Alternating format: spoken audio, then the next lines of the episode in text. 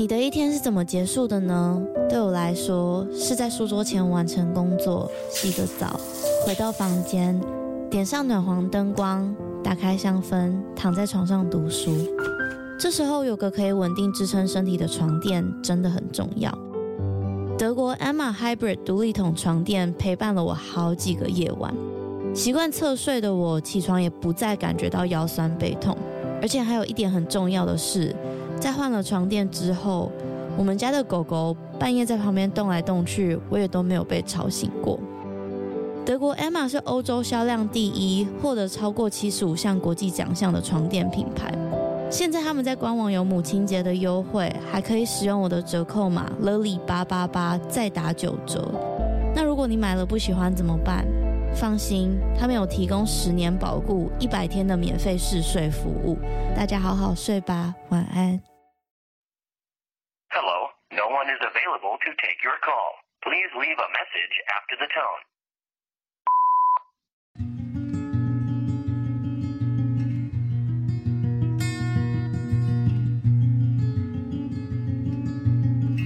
喂，时间也晚了，我想你应该准备要睡觉了。那在说晚安之前，我想跟你分享一段故事。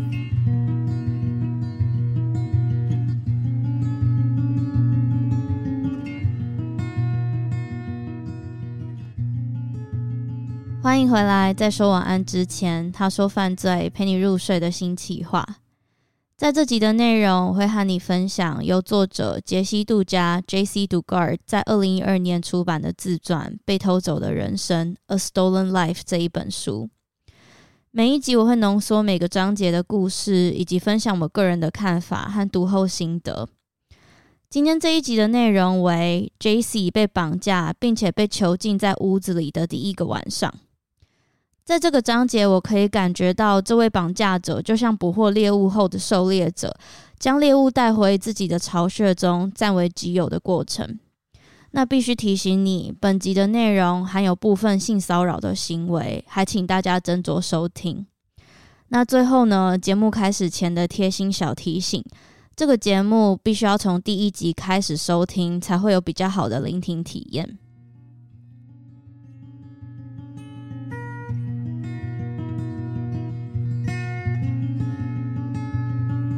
A Stolen Life by J.C. Dugard.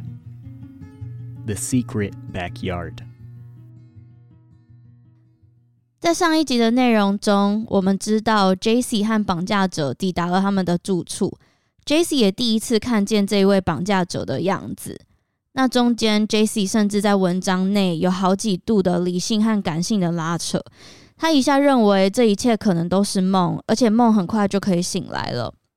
他一下又告诉自己，这真的不是梦，因为梦不会那么真实。那在这个章节的开头呢，J.C. 依旧在心里祈求自己可能很快就可以获救，而且他还说，他宁愿回到家跟讨厌的继父 Carl 住在一起，他也不要跟这个奇怪的陌生人住在一起。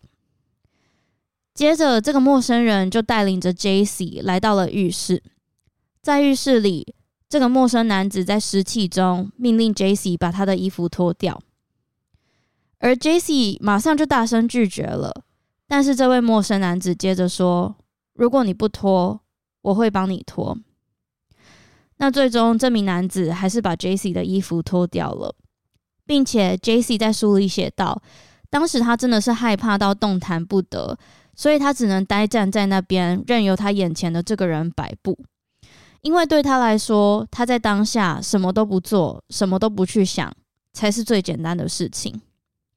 J.C. 也在书里面写道，当时这个人把最后属于 J.C. 的物品都脱掉，而且拿走了。但幸好他没有注意到 J.C. 手上有一个蝴蝶戒指，是妈妈送给他的戒指，而这个蝴蝶戒指就成为他和过去自由的生活的唯一联系。接下来，这位陌生人命令 J.C. 和他一起淋浴，并且强迫 J.C. 触碰他的生殖器。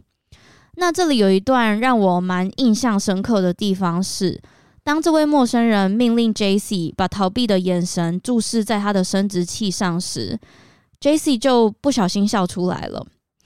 他在书里解释，这个笑某部分是出于紧张，某部分是为了捍卫自己最后的主权。我认为他是想要透过笑来证明他一点都不害怕眼前这个人。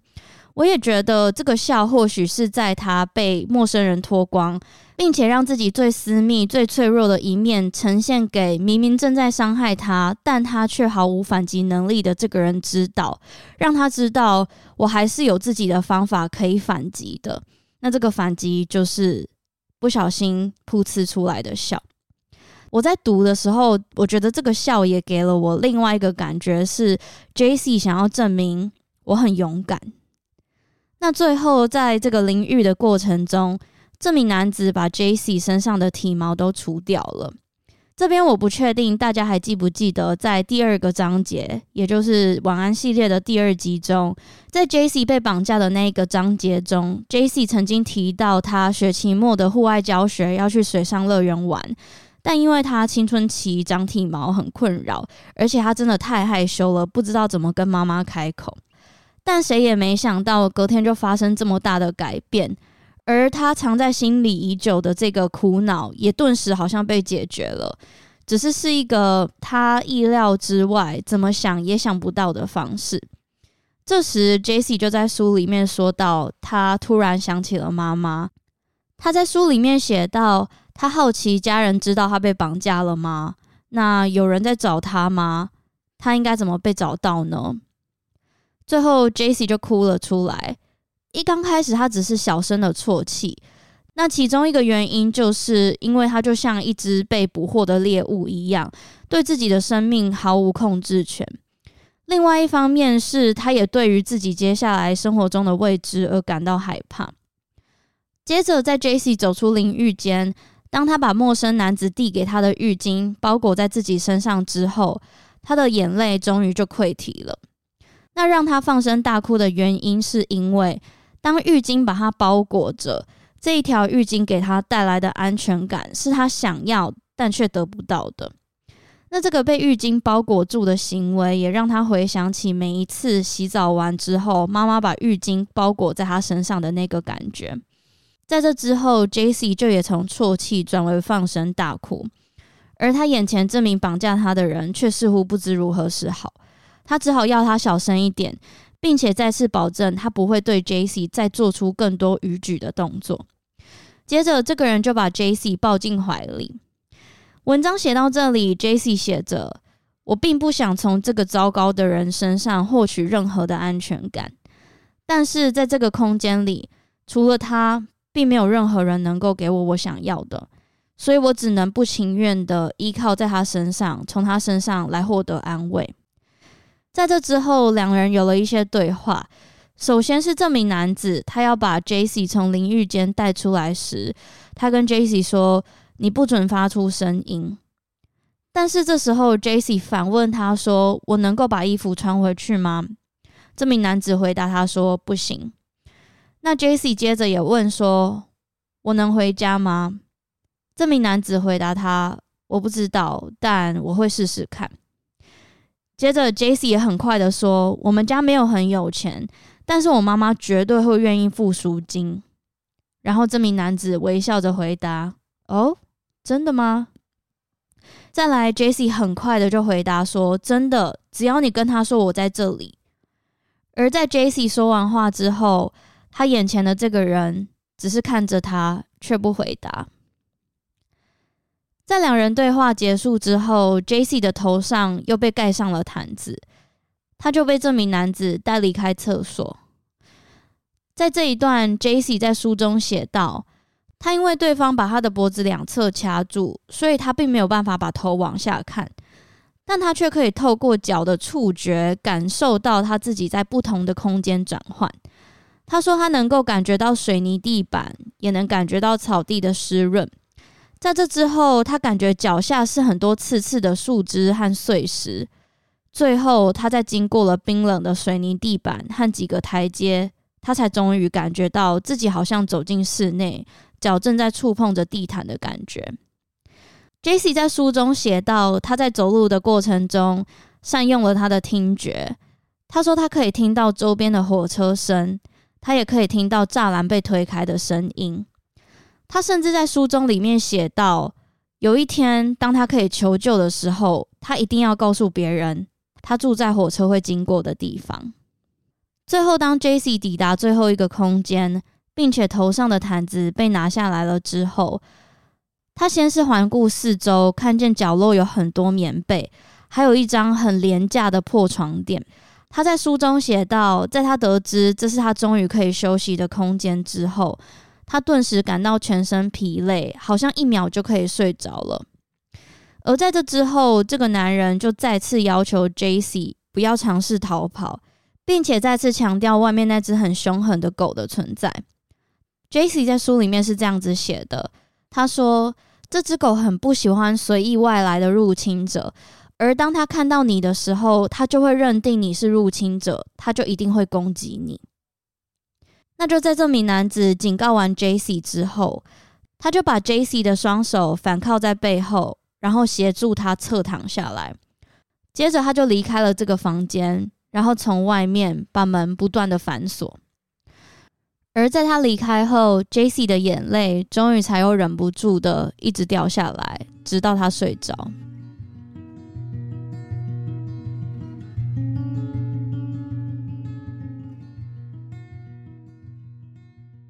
不知道为什么我在读这一章节的过程中，特别是最后一个段落，一直让我想到美国精神病学家提出的人在对待哀伤或是灾难时会产生的悲伤五阶段。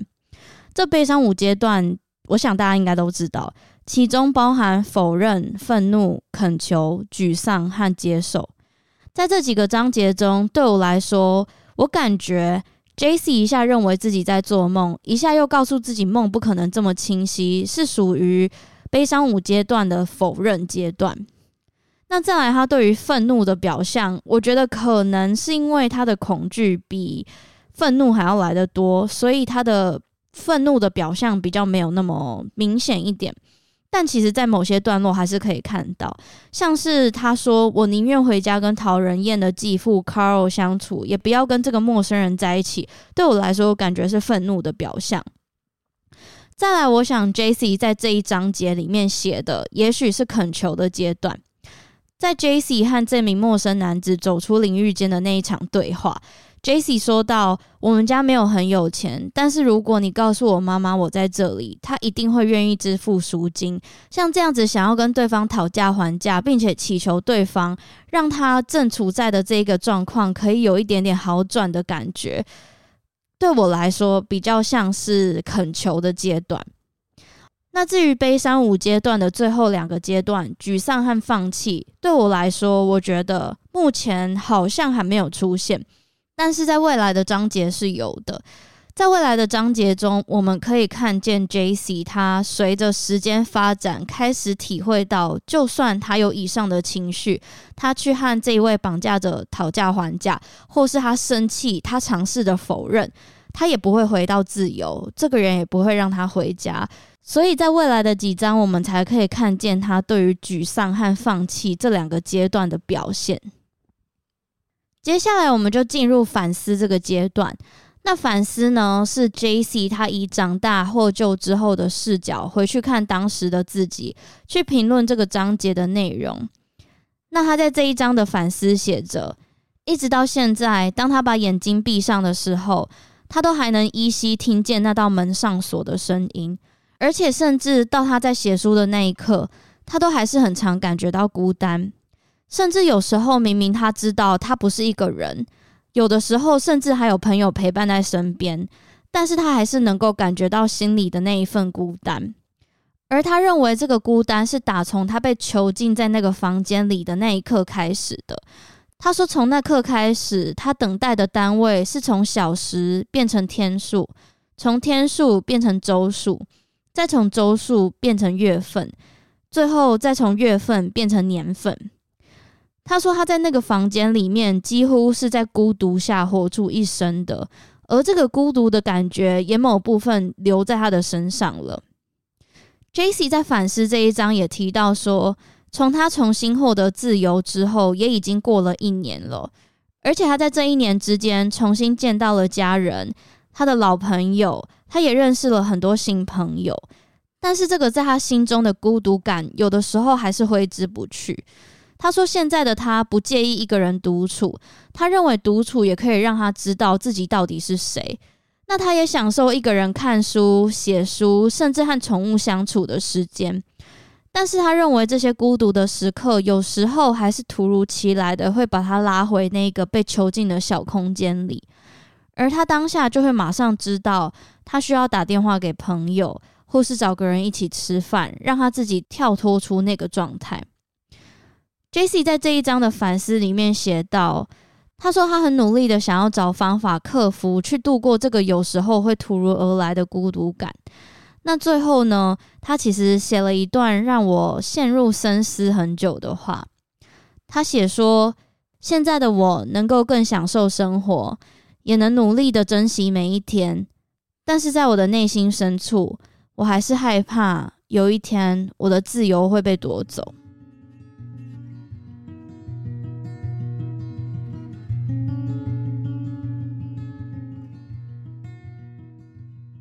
以上就是今天的他说晚安之前的内容，也是这本书第四章节的《Secret Backyard》神秘的后院的概要以及心得。那最后在结束之前，我想要跟大家说，其实我在上一次上传完晚安第三集之后，就一直觉得节目呈现的样子不是我想要的，我甚至还苦恼了一段时间，不知道怎么修正。我就是觉得哪里怪怪的，但是一直说不出哪里怪怪的，然后节目的整个听感也不是很舒服，一直到我去询问了几位身边的好朋友。才有一位我的很好很好的朋友，他建议我把自己的心得和书的脉络分开讲。他说他听起来会觉得我讲太多个人的呃想法，然后有的时候会跟书的章节混在一起，他会听得有点混乱，所以他才这样子建议我。他建议我这样子试试看，这样子收听的人才不会觉得整个故事的顺序是跳来跳去的。那我也觉得非常有道理，而且他刚好是给我回馈，在我很苦恼的地方，所以我今天这一集就以他建议我的方法这样子试试看了。我不确定大家觉得这样子的感觉怎么样？如果你也觉得这样子在听感上比较舒服的话，那我之后就会用这个方法继续做下去。那如果没有的话，也欢迎你跟我说你的想法，无论是留言或是就是用任何方法告诉我。那我们就是看哪里有什么问题，我们就边做边修正，好吗？好，自己回答自己。好啦，那以上就是今天的他说晚安之前，那时间也晚了，最后就跟你说声晚安，and sleep tight，拜拜。